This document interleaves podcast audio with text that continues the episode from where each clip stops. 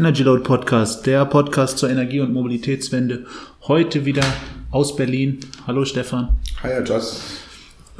Wie geht's dir heute? Oh, alles gut, Wetter ist toll. Die ersten Frühlingstage hier in Berlin. Stimmt. Sommerlich fast, ne? Ja, aber nachts wird es halt noch kalt. Naja. aber das soll ja heute nicht unser Thema sein, das Wetter. Das stimmt. Wir wollen heute wieder über, über alle Themen der Energie- und Mobilitätswende sprechen. Und fangen wir doch direkt mal an. Heute gab es eine Nachricht, dass Fiat irgendwie Tesla hunderte von Millionen Dollar wohl dafür bezahlt, damit Tesla und Fiat in Europa einen offenen Pool bilden. Und es geht halt darum, dass ab 2020 äh, neue Emissionsvorschriften in der EU gelten und die Autos nur noch 95 Gramm pro Kilometer CO2 produzieren dürfen über, über, die, über das gesamte Fahrzeugportfolio. Ja, das und, und das, schafft, das schafft halt Fiat nicht alleine und deswegen haben die sich halt Tesla sozusagen mit ins Boot geholt dafür. Puh, klingt erstmal clever von Fiat. Also ähm, wir schaffen es nicht alleine, also holen wir uns halt den entsprechenden Menschen an Bord. Ich meine, CO2-Emission ist ja beim Tesla nun gar nicht gegeben. Ja. Wie das jetzt rein rechtlich ist und ob das geht, also scheinbar scheint es zu gehen, dass man sich so, ist wieder so ein bisschen wie, wie Emissionsrechtehandel, so moderner ja, ja. Ablasshandel. Genau. Ne? So eine gute Idee, die dann halt irgendwie nicht funktioniert scheinbar. Wenn es halt da so eine, so eine Hintertüren gibt, um, um sich das zu holen, ist ja schon merkwürdig. Ja, aber dass sich auch na, jetzt so eine Firma wie Tesla mit Fiat ins Bett legt, ist ja auch spannend. Äh, deutet für mich wieder darauf hin, dass halt die Liquidität irgendwie ein Problem ist und 100 Millionen da gerade irgendwie die Moral so ein bisschen nach hinten stellen oder die, die guten, äh, die guten Ideen und die, die, die, wie wichtig doch, äh, was weiß ich was ist, der, der Klimawandel und so weiter. Ja, aber ja, die Moral ist da wahrscheinlich gar nicht im Vordergrund, sondern einfach, ich meine, Tesla hat hier irgendwo einen, einen Wert, ein Asset und sagt, ich, die möchte ich, möchten wir monetarisieren im Sinne unserer unsere Aktionäre oder halt auch um das Unternehmen weiter aufzubauen. Und andere Unternehmen wie Fiat scheinen das als Wert erkannt zu haben und sind bereit dafür richtig Geld auf den Tisch zu legen. Ja. Die Frage ist, warum nicht mitnehmen jetzt? ich meine, wenn äh, auf der anderen Seite, wenn halt Tesla strategisch denkt, wäre das ja jetzt eine gute Methode, um quasi einen Konkurrenten aus dem Markt zu nehmen, so ein bisschen können die, können die so einen Konzern wie Fiat aus dem Markt nehmen? Das ist ja eher so. Die sind ja im Moment wahrscheinlich dreimal so viel wert wie Fiat. Keine Ahnung. Ich habe nicht, nicht an, das nicht angeguckt, aber ähm, ist es auch Aufgabe und der Willen von Tesla, jetzt sage ich mal, die, die klassischen Automobilhersteller aus dem Markt zu drängen. Also die haben halt ihre Welt, ihre Nische, im Moment noch Nische, hoffentlich bald eine sehr, sehr große Nische oder bald halt auch mal die Mehrheit, aber, also macht sie Mehrheit aus, aber ist das die Aufgabe von Tesla zu sagen, hey, wir haben jetzt die Chance, ähm, andere Automobilkonzerne aus dem Markt zu drängen. Die werden ja stattdessen, also ich, ich glaube nicht, dass alle Fiat-Käufer und zu Fiat gehört ja alles Mögliche dazu, Ferrari, Alfa, auch, Lancia. Dodge und sowas. Oder? Ja, sowas. Aber die werden ja nicht alle sagen, okay, jetzt ist Fiat nicht mehr auf dem Markt, dann kaufen wir uns halt ein Model S für 100.000 Euro statt ein Fiat Panda. Ja. Also das klappt sicherlich auch nicht. Aber ein Model 3 für 30.000 oder sowas. Na, wenn es für 30.000 eins gibt. Irgendwann. Ja, ansonsten macht ja Elon Musk gerade äh, mit Musik mehr, mehr Schlagzeilen. Der irgendwie ist jetzt unter die Soundcloud-Rapper gegangen und jetzt irgendwie Autotune-Rap äh, gemacht. Ich weiß nicht, ob ihr da schon reingehört habt. Ich spiele das mal kurz an.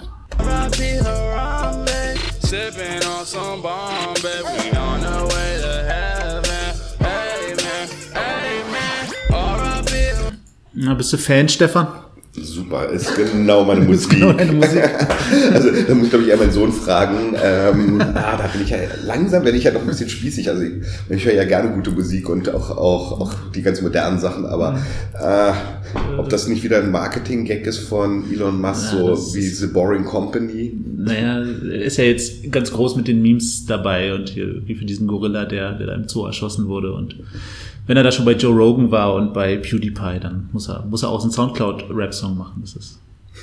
du hast mir ja gerade eben was gezeigt hier, glaube ich, aus der Washington Post, wenn mhm. ich richtig da, wo ähm, hat, haben die einfach mal dargestellt in einem interaktiven Video oder in einem Video ähm, die Flüge, die Elon Musk in seinem Privatjet im Jahr 2018 durchgeführt hat und einfach nur als Linien auf die Weltkarte und das ist ja völliger Wahnsinn. Also der ist ja so wahnsinnig viel unterwegs. Ja, irgendwie 150.000 Meilen hat er zurückgelegt in seinem Privatjet. Oder in, in ist ja sein, ist quasi sein, wie sagt man, nicht Firmenwagen, sondern Firmenjet. Genau.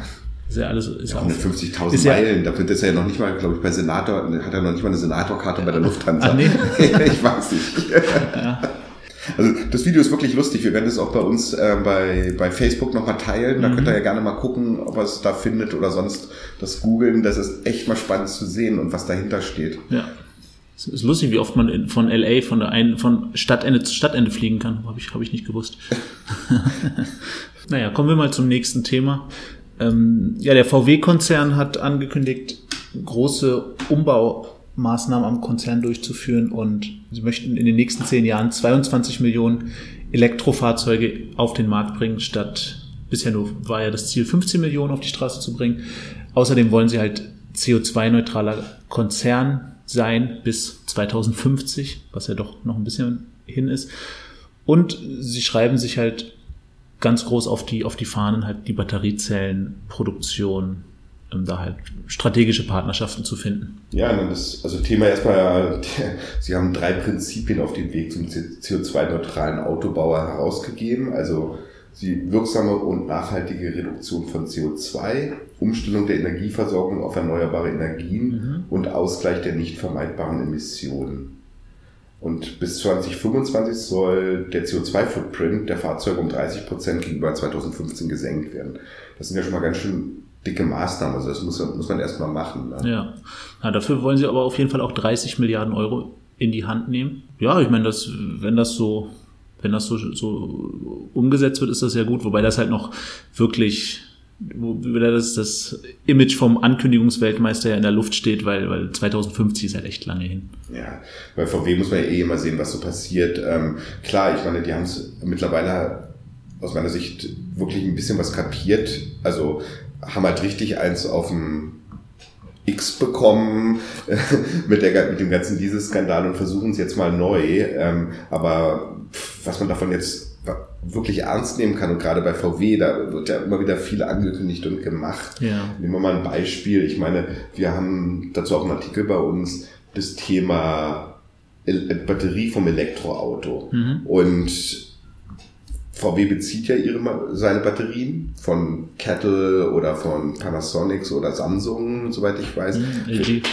Ja, LG, während Tesla ja diese Batterien gemeinsam mit Panasonic entwickelt und Mhm. auch produziert in der Gigafactory. Ja. Und es wird gesagt, dass das derzeitige VW Elektroauto viermal so viel Kobalt enthält wie Tesla. Und ich meine, wir wissen ja alle, was Kobalt für ein schwieriges Material ist. ne? Ja. ja, aber da gibt's ja immer mehr auch in der Forschung Ansätze, dass, dass eben das Kobalt komplett aus den Batterien eliminiert wird. Hm. Da hatten wir eben auch einen, einen Artikel, dass, ähm, ja, dass ein, ein britischer Wissenschaftler war es, glaube ich, Ein amerikanischer. ein amerikanischer hat eine, ja, genau, University of California in Berkeley hat eine Methode gefunden, bei der halt ähm, ohne Kobalt äh, gearbeitet wird, wo stattdessen halt, wa- was kommt da zum Einsatz? Ungeordnete Steinsalze. Ja, alles Mögliche kann da zum Einsatz gekommen, zum Einsatz kommen. Also die Kathode, wenn ich das richtig verstanden habe, ähm, muss halt jetzt nicht mehr aus Kobalt bestehen und dadurch wird halt dieses doch schwierige Material stark reduziert werden können, bei, gerade bei Lithium-Ionen-Akkus und die, also ich meine, wir wissen ja, Kobalt hat halt einerseits das Problem, dass es sehr, sehr teuer ist, nur sehr begrenzt verfügbar ist und ähm, dass oftmals da so soziale Themen beim Abbau eine Rolle Ja, spielen. weil es halt aus, viel aus, glaube ich, aus Südamerika und aus Afrika kommt oder so. ja, so Kinderarbeit im Kongo Mhm. ist da ein großes Thema und ja. Ja, da haben wir aber das gleiche, wie wir schon so oft bei den bei der Batterieforschung haben, dass, dass die Sachen halt sehr lange Entwicklungszyklen haben und so weiter und dass das nichts ist, was in den nächsten zwei Jahren auf den Markt kommt, würde ich denken. Das sicherlich nicht, aber ähm, es gibt ja auch wohl Kobalt aus besserer Produktion. Also es gibt ja einige Hersteller, die sich mittlerweile verpflichtet haben, zum Beispiel keinen Kobalt aus dem Kongo mehr zu nutzen. Also Mhm. BMW hat das, glaube ich, gemacht ne, für Ja. seine Elektroautos und einfach, dass da auch ein bisschen auf die, die Nachhaltigkeit und auf die Standards geachtet wird, was wir da in unseren Kisten verbauen. Hier. Ja, ja, ja. ja und ähm, ja, Sonnen hat doch auch irgendwie ein Siegel eingeführt für, für einen Heimspeicher ohne Kobalt. Ähm, hatten wir ja auch letztli- letztens erst veröffentlicht. Hm, was Genau, da ging es ja darum, dass ähm, im Prinzip Sonnen für alle Anbieter eine Art Siegel entwickelt hat ähm, für kobaltfreie mhm. Speicher. Das kann auch, kann auch also ohne Kosten von allen anderen Anbietern mitbenutzt werden mhm. oder mitgenutzt werden, so dass die also die Leute, die die Batterie kaufen, aber auch die Solateure, die Installateure wissen sofort, dass eben dieser Heimspeicher frei von Kobalt ist, weil das ja doch, nach, wie gesagt, ein sehr, sehr schwieriges Material ist. Ein wenig vergleichbar ist das ja auch beim, beim Lithium, wenn ich das richtig sehe. Und da gibt es ja jetzt erste Ansätze, auch in Europa sogar Lithium abzubauen. Da haben wir irgendwie eine Firma, die möchte, wenn jetzt alle äh, Tests und so weiter funktionieren, möchten sie ab 2021 Lithium in Österreich abbauen. Richtig, das ist die Firma European Lithium. Ähm, die haben, das, haben sich da Rechte, Schürfrechte in Österreich mhm. gesichert und wollen immerhin, wenn es dann richtig läuft, äh, etwa 10.000 Tonnen Lithiumhydroxid pro Jahr ähm, in Österreich abbauen, produzieren. Mhm. Und das ist bei den derzeitigen Lithiumpreisen scheint das wohl wirklich ein gutes Geschäft zu sein. Im Moment liegt der Preis bei Lithium pro Tonne bei zwischen 110 und 120 Dollar. Okay. Ja, das irgendwie das, ähm, diese Stollen befinden sich ja irgendwie in Wolfsberg heißt der Ort. Da habe ich gedacht, Wolfsberg, Wolfsburg. Hm. Mm, nein, Just, das geht jetzt ein bisschen zu weit, der Gedankensprung. Ach, man weiß es nicht. Das ist immer gut, oder? Man kann immer Theorien aufstellen und dann sagen, man weiß es nicht. Und dann ja, das ist ja das Schöne von, an, an unserer Arbeit. Ne? So, genau. ähm, einfach in den Raum sprechen, so, ja, ich glaube, das könnte so sein, aber was zu beweisen wäre. Man weiß es nicht. Ja, das nächste Thema zur Elektromobilität sind, glaube ich, noch ähm, Elektrolaster. Wir hatten da auch nochmal einen ganz schönen Artikel, der etwas provokativ fragt, sind Elektrolaster kompletter Unsinn? Ja. Wie bist du da drauf gekommen? Ach, viel gelesen, so wie wir es immer machen, schauen uns die, die anderen an, was viele schreiben, machen uns mhm. unsere eigenen Gedanken und ja, die Frage ist. Ja, einmal, einmal hat ja irgendwie, also sehen ja Experten vor allem wieder auch das, die Aussagen von Elon Musk als recht kritisch an, dass der verspricht ja, dass dieser Tesla Semi, der im Moment gerade entwickelt wird, eine Reichweite von 800 Kilometern haben soll. Bei einem Gesamtgewicht von 40 Tonnen. Und da haben dann schlaue Leute ausgerechnet, dass das mit der heutigen Batterietechnik ja dann irgendwie. Ja, fünf bis zehn Tonnen würden dann alleine für die Batterie draufgehen, wenn, genau. wenn das genau. alles so funktionieren. Genau, dass die Batterie soll. halt irgendwie eine Kapazität von über 1000 Kilowattstunden haben müsste oder liefern müsste. Und das sei jetzt nicht ohne weiteres machbar. Und wie du sagst, dass das eben so eine Batterie halt zwischen 5 und 10 Tonnen wiegen muss. Ne?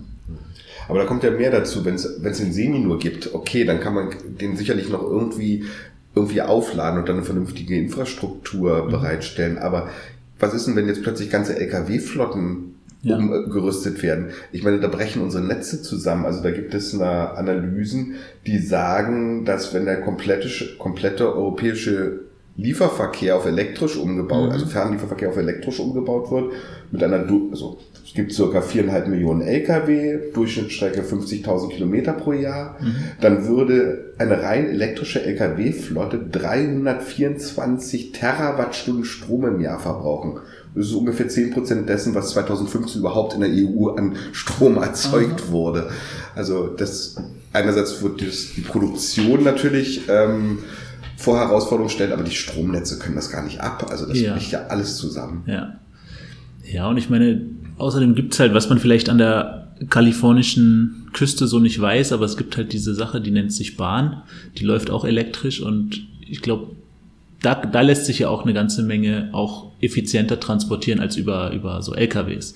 Und da ist ja auch, glaube ich, in Deutschland der Bahnausbau, der ist ja, ist ja auch ganz schön im Stocken und kommt irgendwie nicht voran und so, aber das ist, glaube ich, gerade für Transport ist das wahrscheinlich so der, der, der Weg einfach, dass man, dass man viel mehr über die Schiene macht als über. Ja, und die Infrastruktur ist vorhanden. Sowohl die Stromnetze für die Bahn als auch die, es gibt die Waggons, es gibt die, Netz, äh, die Schienennetze, die Ja. komplette Infrastruktur ist vorhanden und muss nicht neu aufgebaut werden. Oder wir laden den, den Semi oder die, die europäische Lkw-Flotte und hängen die einfach bei der Bahn mit Genau, dran. Oder, schicken die auf die Schiene. oder an die Schiene, so an den Trafohäuschen Ja, genau. dürfen die dann laden. Die haben noch den Strom Ja. und die Netze. Ja, und sind, sind ja auch die anderen Hersteller, die sich auch mit LKWs auskennen, wie MAN, die versprechen auf jeden Fall keine 800 Kilometer Reichweite. Die gehen realistisch davon aus, dass irgendwie 200 Kilometer Reichweite möglich ist. Und das ist ja, glaube ich, für einen, für einen LKW-Verkehr, ist das ja, äh, also heute haben die längere Strecken im Durchschnitt wahrscheinlich als 200 Kilometer. Ich denke auch, also die, ich bin schon ein Freund davon, dass der Lieferverkehr ähm, auf jeden Fall CO2-neutraler werden sollte, aber es macht, glaube ich, viel mehr Sinn, erstmal die, die, die letzte Meile oder die letzten Wege in der Stadt Ja. erstmal auf elektrisch mit Street Scooter und Co. Auf, Ja. äh, umzurüsten, ehe wir dann in den Fernverkehr gehen. Also da haben wir wirklich Alternativen. Ich sage mal wirklich, die gute alte Bahn, die funktioniert seit über 100 Jahren, wenn es auch in Deutschland mal richtig wieder angegangen wird, das Ja. Thema. Oder äh, was ist mit Schiffsverkehr? Was ist, es gibt auch die Möglichkeit, ich meine, wir haben schon darüber gesprochen, dass Schiffe auch wahnsinnig für CO2-Ausstoß, äh, Entschuldigung, für Feinstaubausstoß Ja. ähm, verantwortlich sind, aber es gibt auch elektrische Schiffe, da kann man sicherlich auch was äh, bauen. Ja. Aber den Lieferverkehr so amerikanisch grundsätzlich auf der Straße haben zu wollen, halte ich für schwierig. Ich weiß ja nicht, wie, wie weit wandert denn Feinstaub? Wandert der über die ganze Welt? Am, unterm Strich wandert er sicherlich auch nach Kalifornien oder von Kalifornien nach Europa, aber, Aber ich denke halt so auf dem offenen Meer, ob da Feinstaub das große Problem ist. na, es ist aber zumindest in, in Berlin, ich habe jetzt die genaue Zahl nicht mehr im Kopf, aber ist Feinstaub für, glaube ich, 25 Prozent oder sogar 33 Prozent der Feinstaubbelastung äh, verantwortlich. Was meinst du? Der, der Verkehr? Der Schiffsverkehr. Ach so, der, der Sch- Schiffsverkehr. Der Schiffsverkehr in Berlin, für Berlin. Ja, Okay. also, und ich meine, Berlin ist ja jetzt ein, ja, wir haben hier einen Haufen Wasser, aber jetzt so viel Transport auf dem Wasser wird nicht gemacht. Das sind eher die. Ausflugsdampfer und Ja, ein ja, paar ja, genau. irgendwie Kohlefrachter, die durch, die durch die Stadt schippern. Naja, der, der Zubau der, der erneuerbaren Energien ist auf jeden Fall in 2018 auch weitergegangen. Da gibt es ja im Moment einen Trend, dass sehr viel zugebaut wird in den letzten fünf Jahren. Und weltweit wurden im letzten Jahr 171 Gigawatt neu installiert. In Deutschland. Nee, in der Welt. Ach so. In Deutschland, in Deu- in Deutschland irgendwie noch drei oder drei Gigawatt oder so. Was auch recht, recht viel ist. Die sind da schon irgendwie auch in der Top 10 immer noch in, in der Welt mit dabei. Aber 60 Prozent vom Ausbau haben halt in, in, in Asien stattgefunden. Und prozentual am meisten irgendwie in, in ähm, Ozeanien, wie es so schön heißt. Australien und Neuseeland. auch, Neuseeland, und genau. Hm. Weil halt einen großen Teil macht, glaube ich, also immer noch die Wasserkraft aus. Das sind ins, insgesamt sind halt jetzt 2351 Gigawatt an erneuerbarer Energie installiert. Ähm, das ist rund ein Drittel vom, von der gesamten Weltstromproduktion. Ist heute schon erneuerbar. Ist das so? Die gesamte Weltstromproduktion ist zu einem Drittel schon auf Erneuerbaren? Ja, das Äh, sagt. das ist, kommt mir jetzt, also ich freue mich sehr über diese Zahl, aber ich hätte jetzt gedacht, dass das global gesehen geringer ist. Nee, das sagt irgendwie diese neueste Auswertung davon dieser äh, Forschungsgruppe IRINA oder wie sie heißt. Ähm, Ja, den, den entsprechenden Link setzen wir auf jeden Fall bei, auch auf unserer Homepage zu diesem Podcast, dass Mhm. jeder sich das mal die Schule runterladen kann und angucken. genau, nee, nee, ich guck da gerade mal rein hier. Ähm,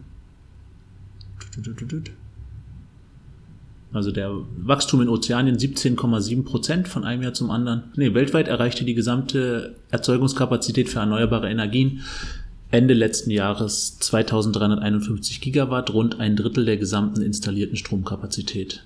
Den größten Anteil hat die Wasserkraft mit einer installierten Leistung von 1172, äh, rund die Hälfte und den größten Teil des Restes machen Wind- und Solarenergie mit Kapazitäten von 500 bis knapp 500 aus. Erfreuliche Zahlen, aber wahrscheinlich immer noch nicht genug. Muss schneller gehen wahrscheinlich. Ja, Soll, sollte, sollte schneller gehen. außer Hauptsache man schwänzt nicht die Schule, wenn man Ach ja, aber Das ist ja, ich meine, wir wissen auch alle nach Aussagen von einigen Politikern, die Kinder sollen lieber in die Schule gehen und was lernen, als sich um Themen zu kümmern, von denen sie nichts verstehen. Genau. Leute, das war ironisch gemeint. Muss, muss, man, muss man als Politiker gerade sagen, ne? nicht von Sachen reden, von denen man nichts versteht. Ja, genau. Das ist nicht unsere Meinung, Leute. Ja, also ich möchte das mal sagen, was Herr Lindner und Herr, wie auch immer Co. Ja. dazu gesagt haben. Also ja. ich finde es großartig, dass sich die Jugendlichen um das Thema kümmern, dass sie auch wirklich es geschafft haben, das wieder zurückzuholen ins Bewusstsein der Gesellschaft. Ich meine, das Thema war ja in den letzten Monaten, wurde das nicht groß thematisiert, bis dann die, diese Jugendbewegung ja. wieder mit dem Friday for Future kam. Also Absolut, also, ja. Es ist, es ist unter den Jugendlichen ein Riesenthema. Ich meine, ich habe ja selber zwei Kinder, die kleine, äh, kleine, die große, die kleine große ist 13 Jahre alt. Ja. Das ist ein Top-Thema bei denen in der Schule, das ist ein Top-Thema bei unseren Diskussionen zu Hause, wenn wir reden. Ich finde es großartig, wenn sich die Leute damit oder die Kids damit beschäftigen und Absolut. uns Erwachsene auch mal nochmal zeigen, ey Leute, kümmert euch, es geht um unsere Zukunft. Ja. Naja, Deutschland steht da auf jeden Fall auch nicht still. Wie gesagt, irgendwie drei ähm, Gigawatt wurden in Deutschland zugebaut. Ähm, gleichzeitig gibt es auch zwei neue Meldungen, politische Meldungen. Einmal wurde irgendwie in der letzten Woche das Gesetz zum schnelleren Ausbau des Stromnetzes verabschiedet, was irgendwie Peter Altmaier als ganz großen Schritt verkündet hat. Ähm, es geht halt darum, wir wissen ja alle, irgendwie das Stromnetz, der Ausbau des Stromnetzes ist halt wichtig, damit Erneuerbare auch weiter zugebaut werden kann und, und eingesetzt werden kann. Und dafür sollen halt irgendwie die Genehmigungsverfahren vereinfacht werden. Da geht es wohl vor allem darum, dass halt bestimmte Schritte parallel laufen können, also dass man nicht erst warten muss, bis das eine entschieden wurde und dann das andere angefangen werden kann. Und außerdem gibt es für Landwirte die können irgendwie einen Beschleunigungszuschlag erhalten, wenn sie sich innerhalb von, ich glaube, acht Wochen ähm, mit dem mit dem Stromversorger einigen, über welche Strecke jetzt, über, wenn das übers Land geht oder wie auch immer. Das ja, klingt auf jeden Fall erstmal gut. Wir werden sehen, wie viel es bringt. Aber das ist auf jeden Fall ein wichtiger, wichtiger Schritt. Da würde ich dem Altmaier ausnahmsweise auch mal zustimmen. Ausnahmsweise, wir sind ja jetzt erstmal, wir sind ja hier erstmal nicht politisch. Also grundsätzlich, ähm, da gab es ja noch ein anderes Thema, also das jetzt gefordert, jetzt wird glaube ich eine Milliarde Euro auch, ich glaube vom Altmaier, vom Herrn Altmaier gefordert für den Ausbau der Ladeinfrastruktur, um das jetzt hier mal ähm, zu beschleunigen beispielsweise das, also und auch dieser ganze Bürokratieabbau. Also wenn man jetzt, wenn ich mir jetzt ein Elektroauto kaufen möchte mhm. und ich wohne in einer bestimmten Gegend, da ist es, also gerade wenn ich zum Beispiel eine Eigentumswohnung habe mit einer Tiefgarage, dann ist es relativ schwierig vom Genehmigungsaufwand überhaupt so eine Station genehmigt zu bekommen. Ein wahnsinnig hoher bürokratischer mhm. Aufwand mhm. und auf jeden Fall sollen halt diese Stationen bis, mit bis zu 50 Prozent bezuschusst werden. Ähm, Schnellladestationen ja. Einzelstationen. Ja. Also es tut sich was, es tut sich wirklich gerade eine Menge und eine Milliarde ist ja erstmal eine Hausnummer, damit kann man ja mal in der Ladeinfrastruktur wirklich was reißen. Ja, ja, das stimmt. Und auch äh, regelmäßig sehe ich das ja auch, dass irgendwelche re äh, regionalen Programme aufgelegt werden, um irgendwie die Innenstädte in Nordrhein-Westfalen besser auszustatten mit, mit Ladeinfrastruktur zum Beispiel und solche Sachen. Ja, Berlin, München, überall gibt es immer ja. mehr Programme dazu. Mhm. Also Wobei ja Berlin, glaube ich, quasi da relativ weit vorne ist auch. Ja, die haben dann die beste Ausstattung in dem, in dem Bereich, glaube ich. Oh, das weiß ich nicht. Das weiß ich wirklich nicht. Hatte ich mal irgendeine Überschrift gesehen zumindest. Hm. Ja, und außerdem gibt's halt noch der, der, den Energie- und Klimafonds, den hatte die Bundesregierung 2011 irgendwie aufgelegt, um eben, ja, solche Themen halt zu stärken. Der wurde damals mit 780 Millionen ausgestattet fürs Jahr. Und das wird halt jedes Jahr neu entschieden, wie viel, wie viel Geld dieser Fonds bekommt. Und in, fürs, für dieses Jahr bekommt der Fonds 4,5 Milliarden. Also er wurde nochmal deutlich erhöht. Der war im letzten Jahr irgendwie bei 3,7 Milliarden. Dieses Jahr schon ja 4,5 Milliarden. Und das soll dann halt in so Themen gehen, eben ähm, ja, Netztechnologien, Energiespeicher, aber auch ganz wichtig Energieeffizienz und CO2-Gebäudesanierung, weiterhin irgendwie Elektromobilität und auch Forschungsförderung für erneuerbare Energien. Also da tut sich auf jeden Fall auch was. Sehr schön, ja. Haben wir ja heute irgendwie einen ganz schönen Bogen gespannt, also von äh, Elon Musk als Rapper über VW, Lithium, ähm, und dann halt die aktuellen politischen Entwicklungen. Ja. Ja, wir sind ja jetzt, den letzten Podcast hatten wir ja vor drei Wochen. Davor hatten wir uns, glaube ich, acht oder neun Monate Zeit gelassen, bis wir den nächsten äh, eingemacht haben. Dann heute mal etwas kürzer. Wir hoffen, dass wir jetzt weiter, wir versprechen es jedes Mal, wir versuchen es auch, ähm, Ja. eine höhere Frequenz mit dem Podcast bringen und würden uns freuen, wenn ihr uns bewertet bei iTunes, wenn ihr auf unsere Seite kommt, energyload.eu, hinterlasst eure Kommentare, ähm, klickt auf unsere Seite und wir würden uns freuen, von, auch von euch zu hören, auch mal ein Feedback zu bekommen. Ansonsten verabschieden wir uns heute. Dann also, tschüss. Tschüss.